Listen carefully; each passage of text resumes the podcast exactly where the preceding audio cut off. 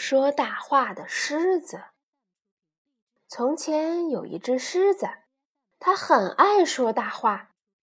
有一次，一只蚊子不小心在它耳边嗡了一声，它就不耐烦地拍过去。结果，它越使劲越拍不到蚊子。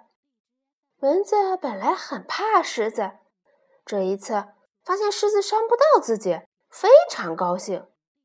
谁知。这只蚊子是个快嘴巴，很快，森林里的动物们就知道了这个消息。蚊子们也越来越胆大，时常去骚扰狮子。一天，狮子来到池塘边，看见一只青蛙正在吃蚊子。青蛙看见满头是包的狮子，很是同情。狮子虽然很想找青蛙帮忙。可是他哪好意思呀？他可是百兽之王呀！狮子大王，蚊子很容易对付的。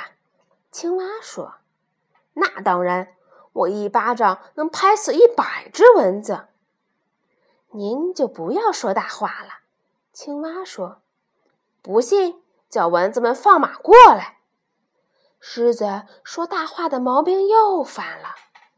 听到狮子这么说，蚊子们一拥而上，狮子被叮得浑身是包，狼狈地逃进池塘。唉，真不知道吃了苦头的狮子还会不会再说大话了。